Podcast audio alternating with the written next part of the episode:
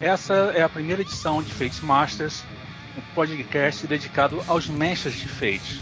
Nosso objetivo é muito simples: ensinar você a como roubar, trapacear, fazer novos truques, usar os velhos truques de outros sistemas no seu jogo e, claro, aquelas coisas chatas que você é obrigado a fazer, como construção de mundo, preparação de armadilha, preparar conflitos e afins.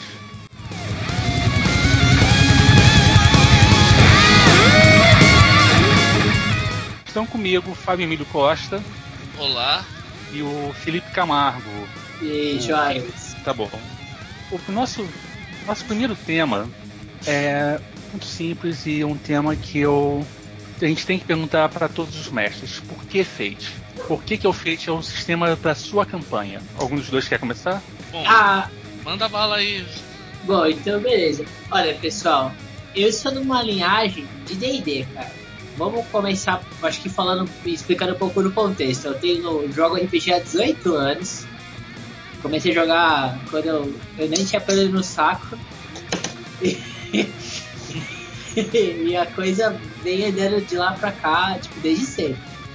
E cara, eu, eu joguei muito D20 na minha vida, muito mesmo. Foi o sistema que eu acho que eu mais joguei. E chegou num ponto que saturou, cara. Eu entrava na internet e só via nego cuspindo combo e cuspindo build de personagem. E eu olhava para isso, e como eu vim da época do ADD, do, da, do, do D&D eu peguei muito pouco, não era a coisa que eu tava acostumado. Eu gostava do negócio roleplay, do negócio de andar cavalo de 3 metros pra lá e pra cá, do negócio de levar as coisas no gogó, entendeu? E acabou isso, meu. Hoje em dia, tipo, você ia jogar o jogo assim, as caras obrigam você, não, rola o dado. Tipo, não, mas eu tô procurando aqui, não, não. A gente só vai saber se você achou ou não com o D20. Ah, toma no cu, cara. Não é isso aqui. Não era esse tipo de proposta que eu procurava no RPG. Aí o Fate, eu encontrei exatamente o sistema que eu, que eu me identifiquei, porque ele tem uma simplicidade do sistema ser extremamente simples e ele traz o roleplay, ele força você a ter o roleplay. E aí, para mim, isso foi o casamento ideal, assim. Então, né, meu retrospecto já é um pouquinho diferente. Eu vim de uma num outro esquema, vamos dizer assim, eu comecei com aquele, para quem não conheceu o RPG Aventuras Fantásticas, aquele pretinho que depois tinha o Dungeoneer.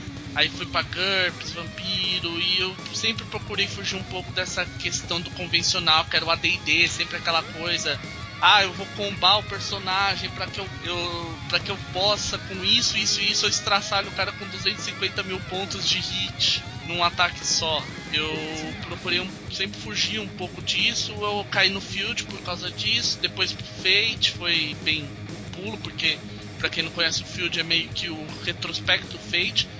E a vantagem do Fate é que ele te provê, diferentemente do Field, que era tudo meio largado, uma meio, é meio forma de dizer, mas quando eu falo largado quer dizer o seguinte, ele não te fa falava, ó, oh, você vai utilizar um, esse conjunto básico de regras, ele te sugeria todas as regras. Então você pegava, você tinha que pegar meio aleatório e combinar. Já o Fate não, você parte de uma estrutura mínima certinha e a partir dali você pode crescer, diminuir, expandir para o lado, para o outro, conforme a sua necessidade. Então você, ah, mas eu quero implementar um sistema de magia, ó, você pega, faz isso, isso, isso e não, ele fica bem coerente num aspecto geral. É difícil você encontrar. Eu particularmente não encontrei coisas que eu não consegui encaixar com o até hoje. Bem, comigo eu venho de um, uma outra escola. Eu jogo há 22 anos Tô indo para 23 agora em 2015. Eu comecei quando eu comecei num, num RPG que quase ninguém conhece, quase ninguém conhece, clássico. Mas tinha pelo no saco. É, não, eu, eu já era um rapazinho de 18 anos de idade. e não pegava ninguém na época, né? Só para constar. Ah. E não pegava ninguém na época também, porque eu já era nerd demais naqueles tempos. Isso era na época que ser nerd não era ser legal. Não, na minha época ser nerd era ser a, coisa, a coisinha esquisita que ficava sozinho na festa. Ninguém vinha falar, fazer piada de Big Bang Theory com você. Então, mas eu comecei como DC Heroes, RPG super-herói. Quem me conhece sabe que eu sou um, nerd super-herói de início ao fim, assim, do tipo, é o gênero, é o eu tenho, desde que eu aprendi a ler, eu acho que eu aprendi a ler para poder ler gibi, depois que vieram o resto. e eu comecei a descer Heroes. E eu fui passando pro AD&D, porque meu grupo migrou pro, do, do DC, assim, vamos jogar uma coisa diferente. Fomos pro AD&D segunda edição, tanto é, eu cheguei a ter o luxo de jogar com todos os livros marrons do AD&D. Todos os complete alguma coisa meu grupo tinha.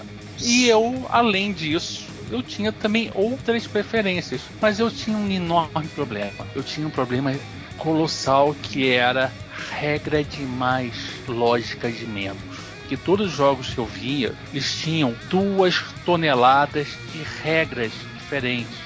E eu e cada vez mais eles colocavam mais regra. Era assim no AD&D, depois disso foi assim no D&D, foi assim, foi assim no GURPS, foi assim no em todos. Não me levem a mal, eu adoro sistemas super complexos. Eu adoro, eu adoro o desafio de aprender um sistema super complexo, porque eu sei que, que, que esses sistemas super complexos têm limites ao extremo. Porém, eu parto do seguinte princípio: balanço de jogo é coisa para mariquinha. O jogador tem que se divertir e o jogador tem que se divertir de uma maneira que ele não destrua a campanha do mestre e sem, e sem virar uma corrida armamentista para saber quem é que fica com a ficha mais legal. Isso eu é não gosto de, eu não gosto de jogador que faz combo matemático, entendeu? Isso é o que realmente eu não gosto. Porém, por que que o Fate veio cair na, na minha mão e virou como fosse uma pequena paixão? Muito simples. E o Fate chegou na minha mão através não do Espírito do Século. Ele veio na minha mão numa pesquisa sobre sistema de fantasia e caiu o Angler na minha mão antes do Espírito do Século. Aí eu vi o Angler, pô, achei legal, tem umas coisinhas aqui que eu, meio esquisitas que devem funcionar durante a mesa. Aí de repente apareceu algumas propostas na minha vida. Uma delas era trabalhar, fazer, um, fazer umas traduções aqui e acolá, editar umas coisinhas aqui e acolá. Não posso entrar muito em detalhes ainda. Em breve vocês verão o que vocês verão no mercado que o meu trabalho e de repente fui vendo o Fate foi me apaixonando tipo assim foi aquele namoro que começou na pracinha e da pracinha passou assim para para sala de estar na, na, casa dela, no sofá na frente da família, assistindo Luciano Huck e bebendo Guaraná Antártica, porque se eu fosse filar a cerveja do pai, teria que comprar uma cerveja importada pro pai. Aí hoje o Rafael é casado, né? Ele casou com Não, eu não sou casado ainda, não. Eu, não, eu não sou casado com Fate. Ainda não casei com Fate, mas Fate é a minha amante. Eu tenho outras, tenho, como tenho outras tantas amantes e eu corneio todos eles simultaneamente. Mas o Fate também para mim apresentou uma outra vantagem. Eu, me, eu jogo muito online. Tipo assim, eu sou aquela pessoa que se orgulha falar que tem mais de 5 mil horas jogadas no, no site do Roll20 e você recebe, que recebeu a badge de 5 mil horas jogadas no Roll20, entendeu? E o Fate é um dos sistemas mais fáceis de você falar o seguinte: tá bom, gente, a proposta do jogo é esta aqui, tá? Me joguem as ideias. Bora fazer um jogo papo, uma campanha de 5 sessões e bora. É mais fácil fazer isso. Ao mesmo tempo também eu falo assim, olha só, eu tenho uma ideia de uma campanha que vai durar uns 4 anos.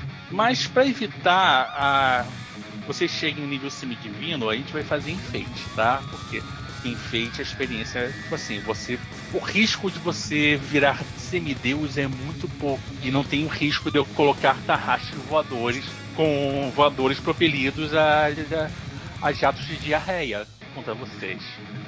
Ó, oh, pessoal, é isso. É, só, só um adendo. Isso tudo que a gente tá falando não, não significa que a gente não jogue mais D20. A questão é que a gente saturou. Entendeu? É tipo assim, tipo... nós temos cada. A gente, Fate pra gente é como se fosse um refresco que veio na alma. É. Assim, no, no site vocês depois vão ver o script, a ficha pelo menos, ou como montar o tarraxo voador propelido a jato de diarreia, tá? Em todos os aspectos e, e a regra de, de tamanho sendo aplicada. É. E é o Rafael que vai fazer tudo. Claro. eu não faço ideia de como é isso. Eu sei. E Mas, é, é isso que a gente vai abordar nesse tópico de agora. Como o criar filho da Tarrasque. Não, não. O segundo tópico é livros essenciais. O que, que vocês acham que são os livros essenciais para você jogar? Olha só, parece é, uma coisa importante. Vamos, vamos aos fatos. Dá para você jogar pegando só lá o feito básico, que sair aí o feito acelerado? A verdade é, dá. Não, não dá. Não, calma, vamos- calma, calma, calma. Fate Magazine. Espero que eu tô. Vamos colocar Fábio primeiro. Por Dá favor, pra Fábio. começar? Dá, isso é verdade. Só que você só vai apro- aproveitar o potencial do Fate de verdade. Sim, você vai começar a sentir que a, a hora que a brincadeira começa a ficar séria, quando você pegar, assim, na minha opinião, eu particularmente par- partiria daquele do guia do ferramentas de sistema. Você tem que ler ele, obrigatório, porque ele vai te dar todo o background para você começar a fazer as coisas. Ah, eu preciso de um sistema de raças. Ó, tem, uma, tem essas opções. Eu tenho esse, eu preciso de um sistema para armas mágicas. Tem essa opção. Ah, mas e se eu quiser, ao invés de armas mágicas, quiser fazer implante cibernético? Você pode utilizar o mesmo, só que você dá essa mexidinha. E você pegar também tudo quanto é cenário de Fate, porque aí você vai ver como o pessoal tá aplicando as coisas. E em geral, assim, eu acho que é. Você consegue partir só com Fate ou ou acelerado? Sim, você consegue. Só que para aproveitar direito, você tem que estar lendo o que o pessoal tá aprontando para ver o que encaixa melhor com o que você quer fazer. É, só um adendo para os caras, o pessoal que apoiou o Fate no nível mestre, é, vão estar recebendo a cópia impressa do livro Fate Ferramenta de Sistemas, porque nós conseguimos matar mais dos 43k. É, isso é É. fantástico. É, cara. Parabéns pra gente. Nós conseguimos, gente. eu- é, não, mas é sério, você não tem noção. Eu tava surtando com isso, porque o- quando o financiamento acabou, tinha chegado em 41k. E eu não tenho nada a ver com Fate. Assim, eu, eu, pelo menos, falando por mim, cara, tipo, eu sou entusiasta. Gosto pra caralho do sistema e tudo mais, mas eu queria saber o que tava acontecendo. Aí eu lembro que eu fui lá no grupo do Facebook postar assim, pô, e aí? Batemos 42k pra, pra conseguir o livro? Aí até os caras falaram, ô mano, espera, deixa os caras contabilizar. Eu falei, não, velho, quero saber esse negócio. Eu quero ferramenta do sistema, porque realmente é o, é o core, assim, tipo, pro jogador, o mínimo que ele deveria fazer, que ele deveria fazer, não, ele não faz, mas ele deveria fazer é ler o Fate Core, pelo menos. Mas ele não vai fazer isso, você vai ler, você vai explicar pra ele. Agora, pra mestre mesmo, precisa do, do ferramenta de sistema, cara. Puta, isso é um divisor de águas. Sem sombra de dúvida. Sobrou pra mim falar o óbvio, né? Primeiro, dois básicos: acelerado e o básico. Você tem que saber o livro que você pegou com uma palma da tua mão. Segunda coisa, ferramentas de sistema. Porém, ferramenta de sistema tem que ser não o livro de cabeceira. Tem que estar no teu lado na fila do banco. Você tem que saber ele tão bem ou melhor do que o próprio feito básico, por exemplo. Pro pessoal do acelerado, eu tenho uma péssima notícia. Não tem ferramenta de sistema para vocês. Eu sei, é muito triste. É extremamente triste, mas pelo menos vocês têm um alívio. E eu chamo isso de alívio. No acelerado é como você quer. A solução tá lá nas abordagens. É. Não tem nem, nem o que pensar. Outra coisa também que sugiro, dá uma boa olhada nas ambientações. O que o Fábio disse. Nós conseguimos financiar todas as ambientações. Se você sabe ler inglês, eu recomendo você dar uma lida nos dois livros de ambientação do, do Fate Core, Fate Words. que é o Words, é, Fate, É o Words of Fate, na verdade. Wo- Words of Fate, que é o são dois livrinhos.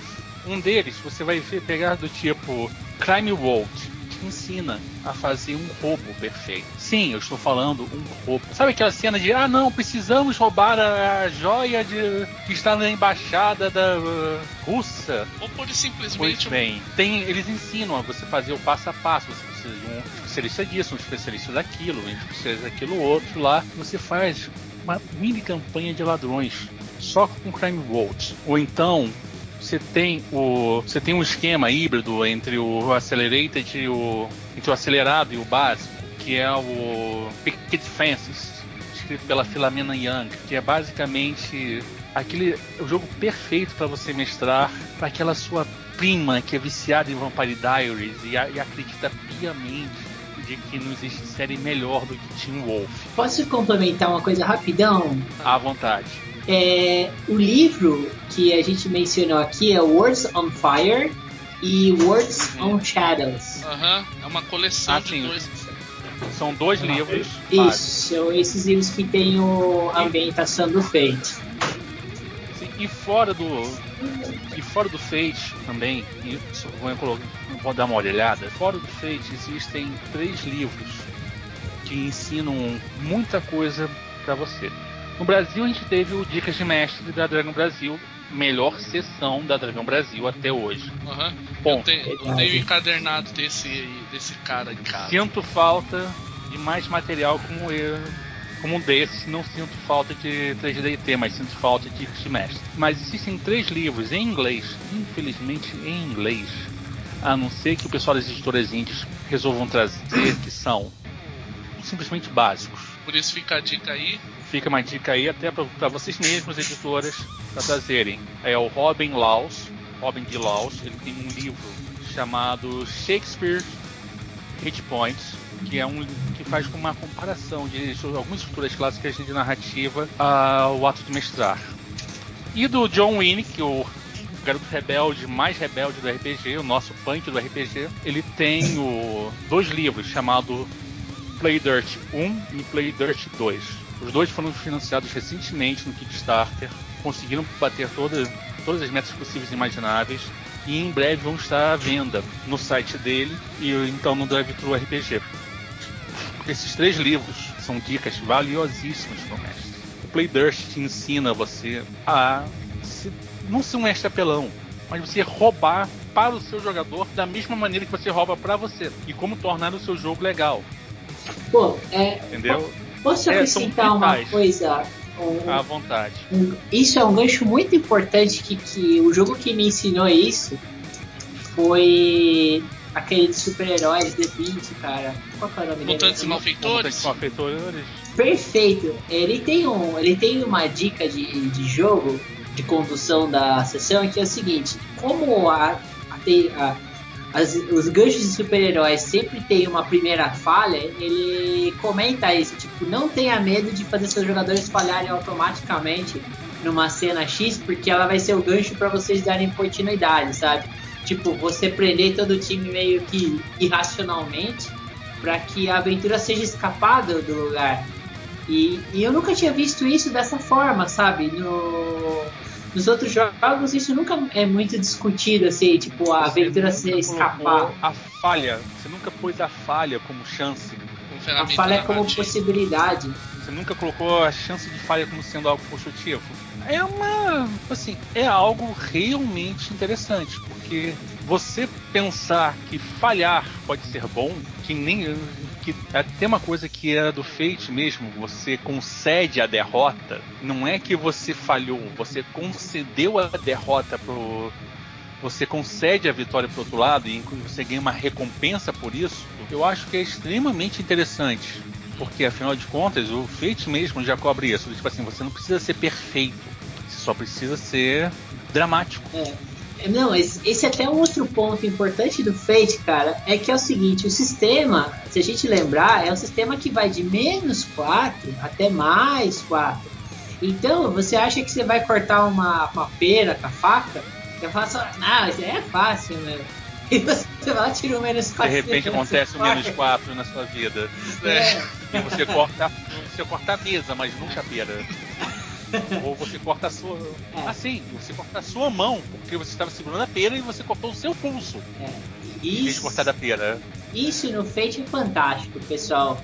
Para você que é mestre e tá ouvindo nosso podcast e não faz a mínima ideia do que é Fate, eu acho que esse é o grande adicional do jogo, assim, é que os jogadores, mesmo com toda a chance de serem, de passarem no teste, eles podem falhar simplesmente porque o sistema aceita resultados negativos. Um outro ponto importante que eu tô até com a tabela aberta aqui é que é o seguinte: a, a probabilidade dos dados no Fate tendem a zero. Quando você joga os quatro dados, a probabilidade fudge ela tem basicamente 60% entre menos 1 e mais 1. Então, provavelmente, se seu, se seu valor, se sua perícia é 3, por exemplo, 60% de chance dela ficar em 3 mesmo. Ela varia para 2, varia para 4, mas não calcula muito disso. Menos 4 e mais 4, que são os rios perigosos, né? Ou para para coisa boa, para coisa ruim, eles têm 1% de chance de acontecer, mas acontecem.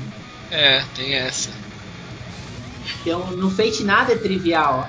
E outra, eu, eu falo como mestre, assim, eu evito pedir lance de jogo, é, lance de dados sem necessidade. Não sei quanto ao Rafael e o Fábio, eu não sei como é que eles abordam isso. Eu só uso dado mesmo quando é, o destino do jogo tá na mão deles, assim, sabe? Olha, eu parto da ideia de dado mais ou menos no meu esquema. Dado é assim. Ah, é, eu eu faço uma coisa simples. Ah, a perícia dele normalmente o cara vai conseguir? Ah, vai conseguir. Então, é, tem alguma coisa muito épica que pode acontecer se ele vai falhar? Não, mas por que, que eu vou rolar dado?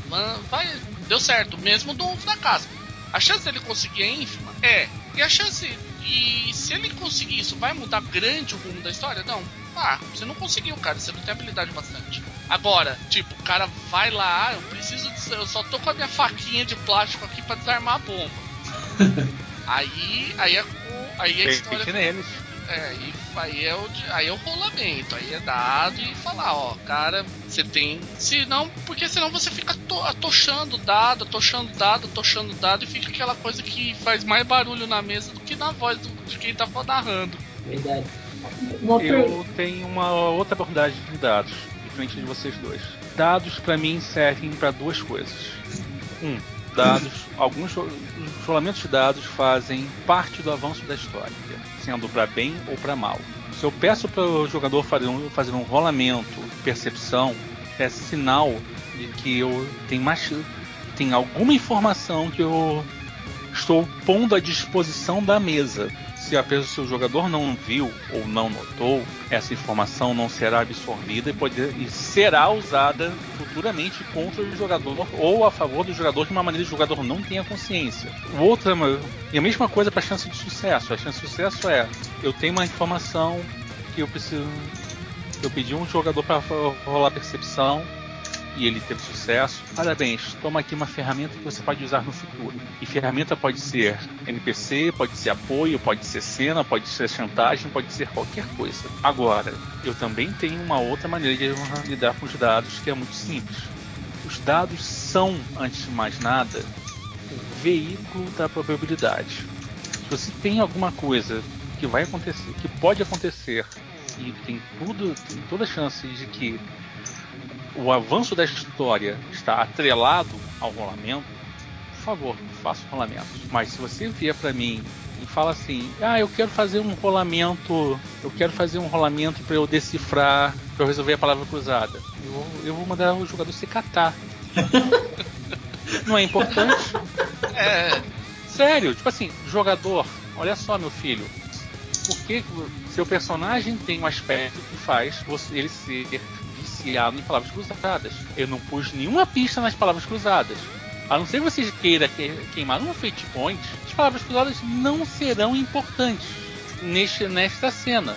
A não ser que você realmente queira gastar um Fate Point. E Fate Point, uma vez declarado, Fate Point não volta. É que nem faca tirada. Você só consegue pegar de volta se ferindo. É, tem um ponto legal que eu acho que talvez valha a pena comentar só um pouquinho é, sobre usar os aspectos, porque tipo, o grande tchan do Fate, independente do, da, da escala FUD e tudo mais, são os aspectos, cara, são o que fazem o jogo ser lindo e, e trazer e trazer uma mudança de paradigma de de trazer o roleplay, fazer com que o roleplay faça parte das regras. Eu acho que o Fate é exclusivo nisso. Eu não consigo lembrar de outro jogo que a interpretação faz parte das regras. Tem alguns, o Cortex tem algum Cortex, dependendo do, do, do, jogo, também tem isso. O... o sistema do Numenera também trabalha isso. O Numenera conta. Mas o Numenera é pós-fate. É, é pré-fate. É, uma, É, não. Não, qualquer um. Pode fake, tipo assim, é um, é um, é um bom menino. O Numenera é um bom menino pra gente. Ele aprendeu muito bem com, com o Titi e o Fudge lá, que o pai de todos nós. E nós temos também o que é alguma coisa. Tipo assim, agora é moda você colocar uso de aspectos em sistemas. Algumas vezes, algumas coisas assim, por exemplo, do Savage Worlds, Olha, Alguns, eu- principalmente as desvantagens, o uso da para você recuperar um- certas coisas no Savage World, você precisa fazer o roleplay da desvantagem. é, também tem Entendeu? uma. É- Você tá. Tem desculpa. dessas. É, no Toon, é, no Toon você tinha isso, claro, no Toon clássico. Você tinha lá o seu comportamento e tal. Ah, você definia, eu, eu odeio patos. Então se você viu um cara lá, um pato, mas falava, cara, você vai partir pra cima, você tá partindo pra cima. É, o teu objetivo de vida é tentar tudo quanto é pato que aparecer na tua frente. Ou gato, ou rato, ou demônio da ser- Não Mas- importa, por mexer com passadinha roles. É, Então, mas isso daí tá me lembrando mais de uma questão de, de característica, mas não necessariamente algo que se transforma em regra. Traduzindo, é, por exemplo, no Fate, se eu escrever que eu sou um as no volante, um perigo constante, é, eu posso usar isso tanto para me beneficiar e pedir uma melhorar e gastar um ponto de, de recarga para dirigir melhor, quanto o mestre pode usar isso como um, compel, né, um problema e faz, falar que eu ganhei Fazer multas, por capotar, exemplo. né? Exatamente. é, é uma grande coisa. Porque, Sabe como é assim, que é? Você, você bate o carro, mas você joga eternamente a culpa na mulher. É, e, aquela coisa, isso acaba um pouco com aquela coisa também que você vê. Eu, pelo menos, sempre me horrorizei em DD. Eu vou falar aqui, é uma crítica aberta minha, quem me conhece sabe que eu, critico a si mesmo. É o famoso. Ah, rolei um 8 nas estatísticas, ataca no carisma. Aí depois você faz o filho da puta do bárbaro, ele se fuder na frente do. O cara quer que ele vá lá na frente do rei e seja tratado como um príncipe. O cara é um ogro porco e que metade da cidade quer, quer ver a cabeça dele rolando e o cara quer que seja bem tratado pelo rei. É, cara. Não tem Assim, uma coisa que eu. Falando, voltando aqui a falar de aspectos, tem uma coisa que eu gosto muito no Fate e também é uma coisa que eu sinto dificuldade no jogador. O jogador, se primeiro ele se sente intimidado com o Fate, com, com os aspectos. Como assim não é natureza e comportamento e como assim não é alinhamento? Começa com os dois grandes chances. Olha, eu, eu vou ser Aí sincero, eu olhava o Fate com preconceito por causa dos aspectos. Olha, eu já não olhava tanto, vou dizer por causa do motivo que eu joguei muito Chandling the Dreaming. Ah, O sim, o Chandler. Changeling isso é relevante. Aham. Porque no Chandler você não tinha comportamento e natureza. Você- ah, é, como é que era mesmo? Eu não lembro agora o termo de cabeça.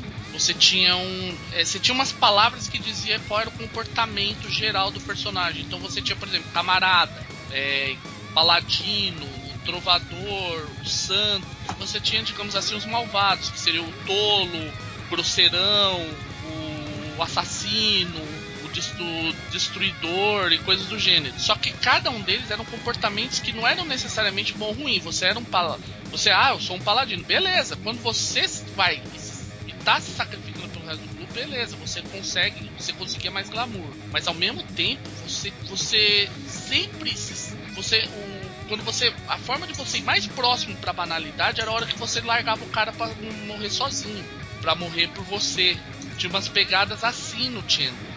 Isso por isso eu acho que o aspecto nunca me incomodou no Fate. É, mas voltando aqui, mas o problema, isso é um problema sério dos, dos- jogadores. O jogador tem dificuldade de pegar aspecto. Eu tenho experiência por causa de um amigo meu, o Henrique Braga, ele tentou mestrar Change, oh, desculpa, Fate em um evento. Normal. Você falou tão bem de Changeling, é um dos poucos jogos da clássico que eu realmente gostava. É, ele tentou mestrar e ele sentiu a dificuldade do- dos jogadores ao pegar os aspectos. Entendeu? Que é diferente, o, é, uma, é uma abordagem diferente. Por exemplo, a- a- o jogador tá. O que, que ele faz normalmente? Ele entra no automático. E o que, que é esse automático? Ah, o automático é. Ah, não, eu serei um palatrino, então todo palatrino é leal e bom. E como eu sou leal e bom, eu sou bonzinho e manezão. Porque todo mundo olha leal e bom como bonzinho e manezão. Valoroso, forte e bravo guerreiro. Tradução imbecil que morre primeiro. Exatamente. e fica no estereótipo do ah, eu sou o palatrino. Mas não vai longe, sabe? É, e isso que. Entendeu? Então, eles. Então, normalmente esse pessoal tende a ter dificuldade. A dica que eu normalmente eu faço e eu dou, e é uma dica que eu acho que é vital para todo mundo que está começando a mestrar, é muito simples para lidar com aspecto e jogador. Parabéns! Em vez de você colocar e falar assim, ah não, frases que definam o seu personagem, você coloca da seguinte maneira: coisas que você faria, mas iriam te fuder. eu, eu já- Sim, você, a pessoa vai falar assim: ah, não, eu, eu sou um ladino muito, muito malvadão. Ótimo. Ladino malvadão não é aspecto. Maldino malvadão, malvadão, no máximo é conceito. E como é que eu posso usar ladino malvadão de maneira positiva ao seu favor? Essa é a primeira pergunta que você tem que fazer. Ah, não, eu tenho a frase é, eu sou bonzão gostosão. Ótimo. Bonzão gostosão aspecto. Perfeito. Como é que você, eu posso usar isso contra você? É isso. Como é que você pode se ferrar sendo bonzão gostosão? Ah, Pegador, de- pegador, da, pegador das novinhas. Sabe qual é a resposta? Não. Você não vai, isso não define caráter. Isso vai definir, no máximo, um traço de personalidade, que não é nem aspecto. Porque você é impossível você ser o tempo todo bonzão gostosão.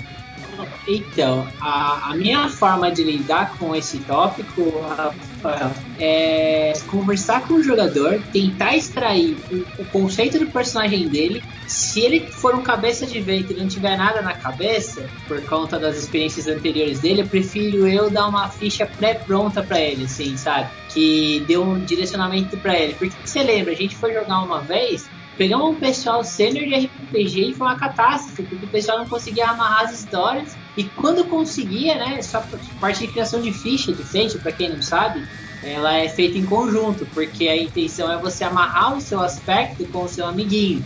De forma que você já tinha uma história antes de começar a e história. também é vital para evitar aquela tradicional e infindável cena da taverna que eu preciso de um mago, um, um guerreiro, dois paladinos, um clérigo e um ladrão. O Olha, cara faz gente. tipo, Prenda o ladrão. Pronto. Mago, clérigo, ah, mago, clérigos, paladino, guerreiro. Prendam o ladrão. Depois aí a gente começa a aventura. É, cara, exatamente. E. Não, imagina, pode falar, Fábio, fala Não, demais. é assim, eu tenho tomado uma abordagem, como eu, eu mestro muito em evento, eu não fujo muito desse estereótipo do, ah, o lado, vamos dizer assim, conto de taverna. Até porque o estereótipo, o clichê do funciona legal. Só que o que eu faço? Eu coloco, como eu já eu tive um problema, muito problema de gente fazendo ficha e depois reclamando, eu faço, eu faço pra gente e, e eu explico pra pessoa, ó, o aspecto é isso, isso, isso, como funciona, dou meio que aquele tutorial que a gente vê no, no manual. Aí eu falo, ó, você pode utilizar ele pra fazer qualquer aspecto teu pra ajudar. Se você achar que no momento funciona, você fala, ó, eu posso fazer, como eu sou assim, eu posso fazer isso. Agora, da mesma forma, eu posso pegar o teu aspecto e falar, ah, mas como você é desse jeito, você não pode fazer tal coisa, ou você se ferra de tal maneira. Eu não procuro também pelo menos pra iniciante, ser muito assim, ah, o cara quer ser o bonzão gostosão, tudo bem, o cara vai, vai ser o bom. Ah, eu tô chegando, bancando moral. Ok, cara, você. Aí aquela famosa coisa do efeito distúrbio da força. Ah, o cara virou, chegou bancando, beleza, é ele que vai levar a porrada primeiro. É uma maneira de você usar bonzão, né? Ou gostosão da maneira negativa. É, você. Tá de parabéns. É, e distúrbio da força, cara. Porque existe. Bo... Sabe como é que é? Um bonzão gostosão sente o outro e é repulsa natural. É, não, não cabe dois egos inflados no mesmo local. É que nem pit boy. É que nem pit boy em, em boate. É. Então, é, e esses pontos, assim, pessoal, para vocês que estão ouvindo a gente falando e tudo mais, é basicamente são diversas abordagens diferentes que cada um de nós narra de forma diferente, embora a gente jogue o mesmo sistema, a gente tem uma forma totalmente diferente de, de abordar as coisas. E o mais legal, o Fate cabe para nós três. Nós três jogamos Fate, podemos jogar diferentes variantes, mas ainda assim o core, né, o caroço, a, o âmago do jogo o é núcleo da mesmo. coisa. Isso, É. núcleo. olha que linda palavra. É aquela história, cada um puxa pro esquema que funciona melhor com ele, mas as regras básicas estão ali. Você não vai buscar, "Ah, mas eu quero fazer tal coisa, então tem, eu não posso jogar mais D&D. Eu falo isso, eu vou dizer uma experiência aqui minha. Eu comecei, meus, grupos assim com mais tempo de jogo, eu sempre foi por causa que comecei Harry Potter. E eu comecei assim, eu, eu, eu não vou, o que eu tô falando agora não é zoeira. Eu comecei no 3DT, Aí depois portei pra Diamond, portei pra Portei pra Fusion, que era do lá da Hero System. Aí quando eu fui portar pra D20, eu falei, cara, como é que eu vou como é que eu vou encaixar esse negócio que parece que não funcionava. Eu não consegui sair na outra ponta por vários detalhes internos que ou ia ter que fazer alguns personagens, digamos assim, mega pelões, ou não ia funcionar, ia quebrar tudo. Na verdade já tava tudo quebrado, não ia tanto que eu falo, o único sistema que eu nunca consegui fazer, que digamos assim, Harry Potter é meio que a adaptação default, entende? Então, o único que eu não consegui fazer foi D20, é, foi pro D20.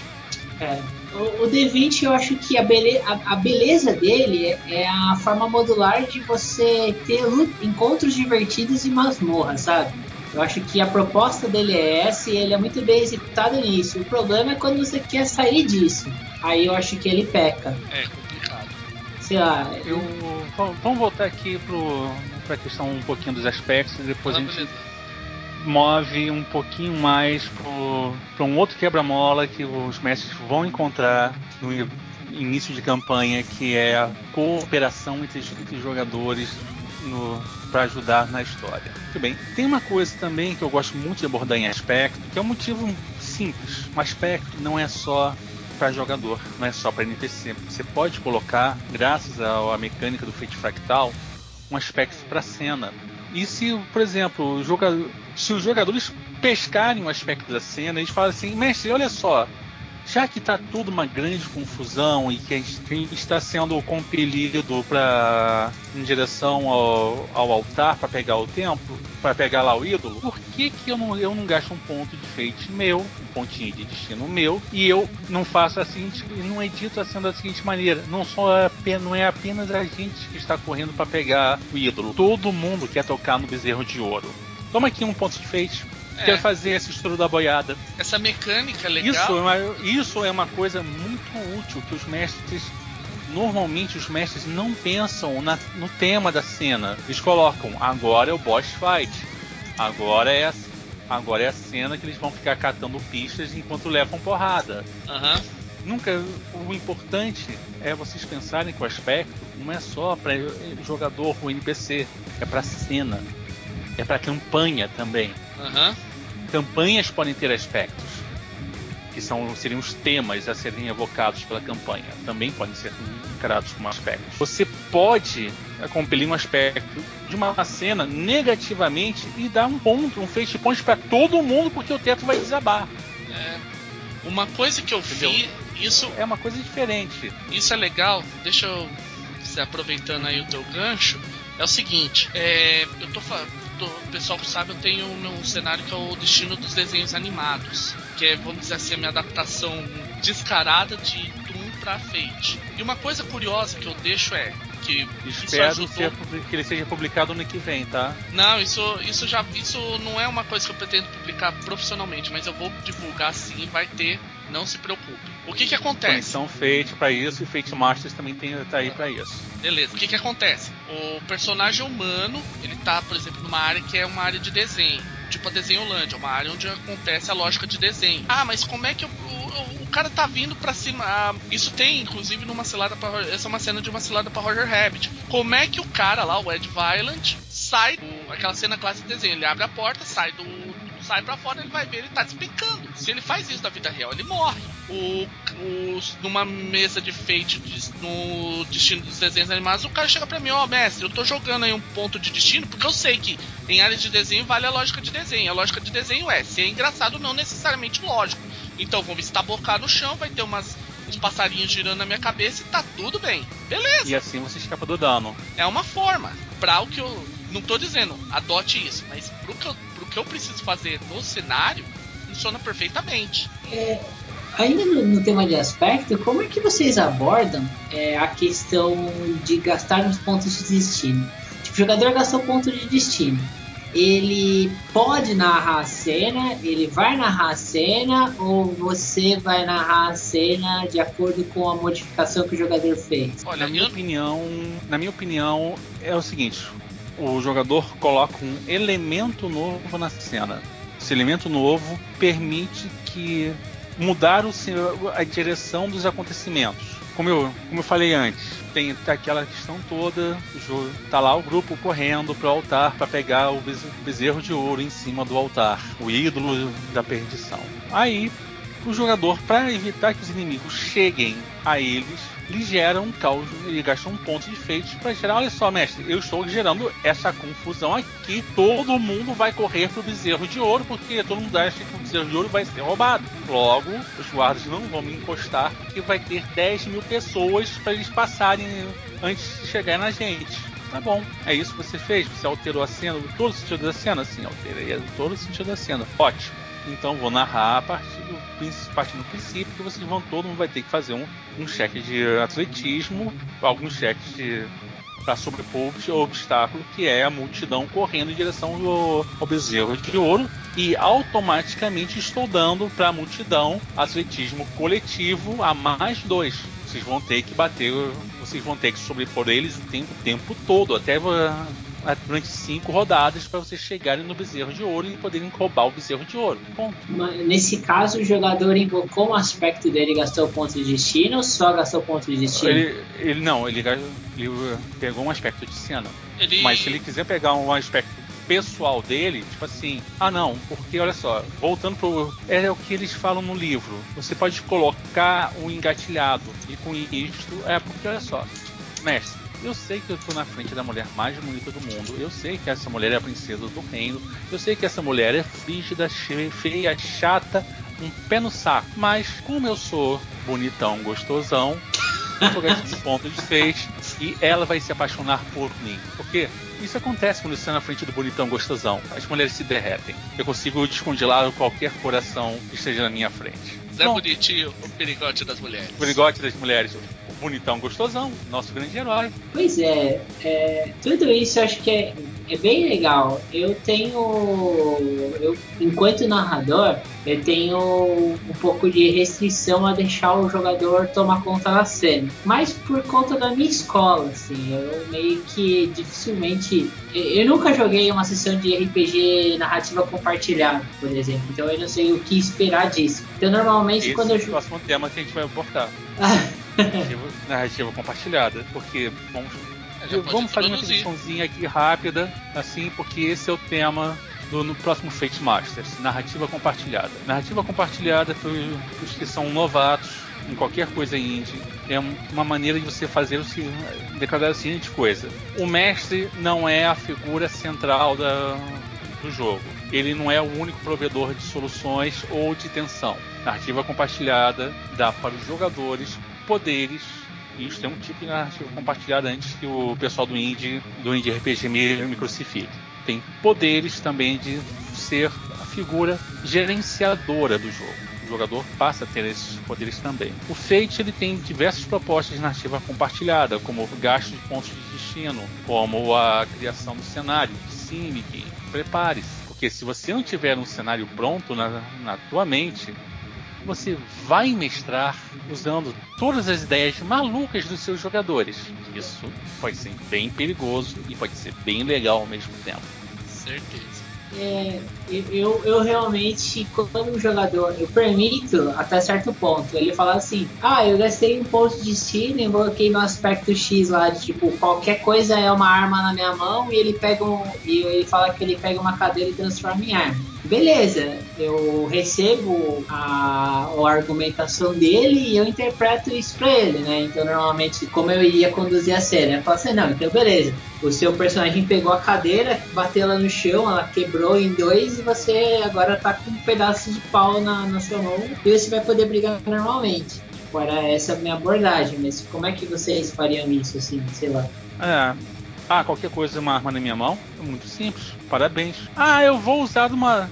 Vou usar é, uma cadeira como arma. Que bom, olha só. A cadeira faz dano zero. Você, cadeira é dano zero, base. Você só tem o seu, seu nível de sucesso contra a defesa do oponente. Ou então a cadeira serve como um, um escudo ou uma barreira e o oponente vai ter que fazer um rolamento de, de lutar ou atletismo ou, ou alguma coisa assim que vai ser de acordo com o objeto para sobrepor a barreira que você está criando. É uma, uma coisa que depois eu vou compartilhar com todo mundo.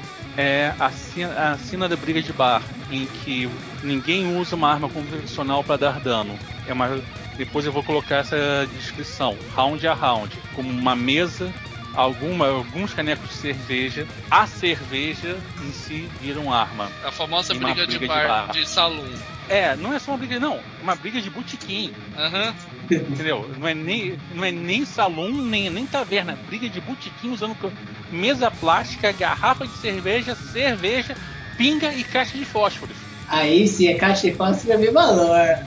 Olha só, caixa de fósforos. Se você usar o aspecto encharcado de pinga, você faz um dano constante de um na pessoa, porque a pessoa tá, fica, tá pegando fogo. Que a roupa da pessoa tá pegando fogo. Pense É, nisso. é, tem Qualquer coisa enfeite pode fazer dano. Qualquer coisa enfeite pode defender. E o mais legal de tudo, gaste um ponto de enfeite, a garrafa que você está na. a o, a- o litrão de cerveja que está na tua frente vira uma arma de dano mais 3 Uma durante dois usos. Durante dois usos aí ela quebra. Aí ela vira uma arma de dano mais um. Enfim, dá pra causar um estrago legal. Dá uma É, briga cara. de barra de enfeite, mata. Não tem essa de, ah não, eu sou bonitão e gostosão, vou sair imune nessa briga de barra. Não, não. Aí você ganha aquele aspecto cicatriz profunda. É, eu, eu acho que isso que faz o, o feito ser tão legal, assim, cara, porque você consegue trazer o metajogo, a interpretação de personagem pra dentro das regras, sabe? É, e isso é uma coisa tão natural do feito. Não é uma coisa forçada, sabe? Não é um negócio que você tem que falar assim, puta, né? Peraí, vou parar a rolagem, eu vou ter que abrir o livro, vou ter que ver o que que faz esse agarrar aqui que você quer usar, porque eu não tenho ideia de como usar ele. Ou então você tem aquele sério problema que por um acaso você já vai ter que ter a regra de cavar buraco especificamente no livro. Nossa. Ô, não fala, não fala isso não, isso me lembra uma coisa tão feia, preconceito RPGístico. Não, tá. Não, eu tô brincando, mas. Entendeu? A regra de cavar buracos é uma grande crueldade, mas nada pior, nada pior do que as regras de construção de veículos para qualquer sistema de RPG. Nossa, Jesus. Aquilo é o pesadelo de todos os mestres. Regra do quê? Não, não, não entendi. Construção de veículos.